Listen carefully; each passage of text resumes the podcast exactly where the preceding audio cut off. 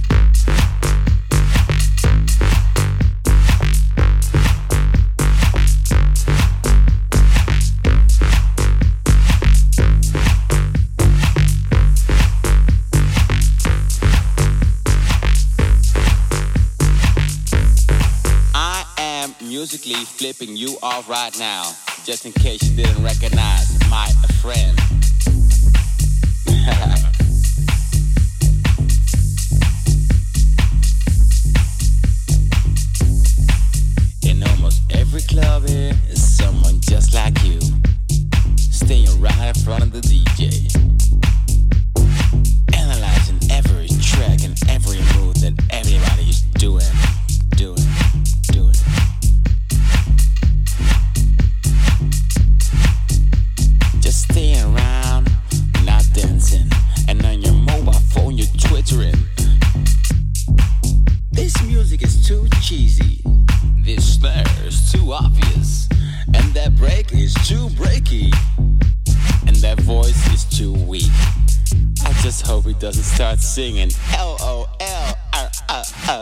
Know what? I like it when a man sings on a track. I like it when a man sings on a track. I know you hate it, but I just do it. So how you feel about that? I like it when a man sings on a track. I like it when a man sings on a track. I know you hate it, but I just do it. So how you feel about that? I like it when a man sings on